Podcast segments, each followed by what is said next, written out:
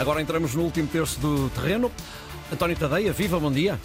Olá, bom dia, Ricardo. Bom, vamos olhar então para aquilo que é o pós-Europa das uh, equipas portuguesas, essencialmente os jogos do fim de semana. O Porto uh, joga com o Gil Vicente sábado à noite, uh, 8h30. o Benfica vai a Faro domingo às 6 da tarde. O Braga às 8 e um quarto joga com o Boa Vista. Direi que é aquele que, nesta altura, olhando ao campeonato das equipas todas, tem a, a posição mais complicada porque vai jogar a casa de um dos, dos líderes. E o Sporting na segunda-feira de fronte ao Rio Ave. António, olhando para aquilo que foi a participação portuguesa, mas olhando essencialmente para a frente, os jogos pós-Europa costumam ser sempre um bocadinho mais difíceis uh, para as equipas, por causa do cansaço, da pressão, uh, mas diria que o Braga parte para esta jornada com a tarefa um bocadinho mais complicada.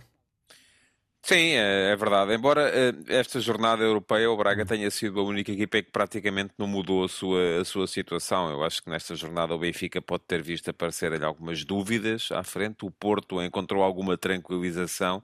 O Sporting conseguiu fazer algum repouso ativo e eh, é a vantagem de não estar na Liga dos Campeões, a única vantagem, não, não compensa as desvantagens, como é evidente. E o Braga continua um bocadito na, na mesma, não é? Eu acho que a equipa do Braga enfrenta já neste fim de semana, à sexta jornada, quase que um jogo de tudo ou nada, eh, porque vai jogar com, com, com o Boa Vista. O Boa Vista tem sido uma boa surpresa neste, neste campeonato. Enfim, mais semana, menos semana, o normal é que o Boa Vista começa a perder gás, porque não tem os meios dos outros, mas ainda assim, eh, aquilo que o Braga mostrou contra o Nápoles foi uh, suficiente, não foi nem bom nem mau. O Braga podia ter conseguido um empate, mas uma derrota neste jogo com o Boa Vista, deixá-lo ir a 9 pontos da, do topo da classificação, o que é demais, não é? E pode começar a gerar ali muita. Hum, uma situação de, de, de, de, dúvida que não é uh, favorável a um ano em que o clube fez o investimento que fez e ainda ontem apresentou umas contas boas, uh, mas com crescimento do, do, dos custos normais uh, para, para o investimento que a equipa quer fazer para chegar a títulos. Que análise é que fazes da participação portuguesa esta semana? Olha, uh, era como te dizia no início, eu acho que o Braga uh, perdeu, mas uh, enfim, acabou por mostrar dignidade e acabou por mostrar o adversário era superior e ainda não se exige ao Braga aquilo que se exige aos outros.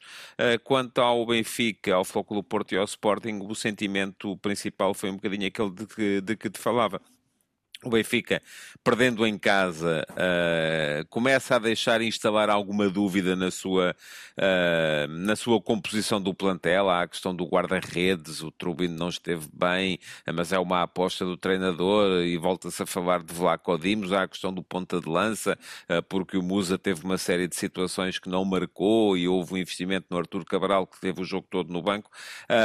vai jogar com o Portimonense, que, que, que sofreu duas goleadas no início do campeonato campeonato, mas entretanto não perdeu em mais nenhum dos outros três jogos.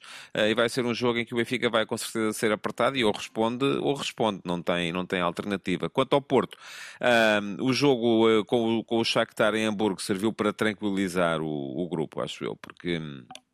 O Porto tinha feito um jogo muito mau na Amadora, onde tinha ganho ainda assim, uh, mas uh, uh, tinha sido um jogo muito mau e contra o Shakhtar a equipa parece ter encarnado melhor aquilo que é o seu, o seu DNA e dessa forma enfrenta agora a partida contra o Gil Vicente com outra tranquilidade, sabendo que pode voltar a valores antigos e isso pode, pode ajudá-la. Por fim, ontem o Sporting fez um bocadinho de repouso ativo, não é? Como hum. tu dizia, é a vantagem de estar na Liga Europa e na na Liga dos Campeões, uh, porque permitiu. Eu acho que não teve tanto que ver com, a, com, a, com o facto de estarem três ou quatro titulares de fora, uh, teve mais que ver com o facto de a própria equipa, na primeira parte, ter encarado o jogo numa, uh, numa perspectiva mais apática, mais à espera de ver o que é que acontecia, precisamente porque aquilo que tinha uh, dentro da cabeça era uhum. que a prioridade é o campeonato e aquele era um jogo que servia para repousar uh, e, portanto, uh, foi isso que fez. Acabou por conseguir virar. O, o Sturm Graz ainda marcou cedo e permitiu uhum. que o Sporting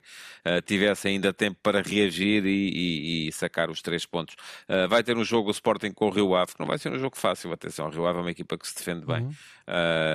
e, mas o Sporting, enfim, poderá fazer valer o facto de uh, ontem não ter disputado 90 minutos à mais elevada intensidade. Obrigado, António. No último terço. Antena 1.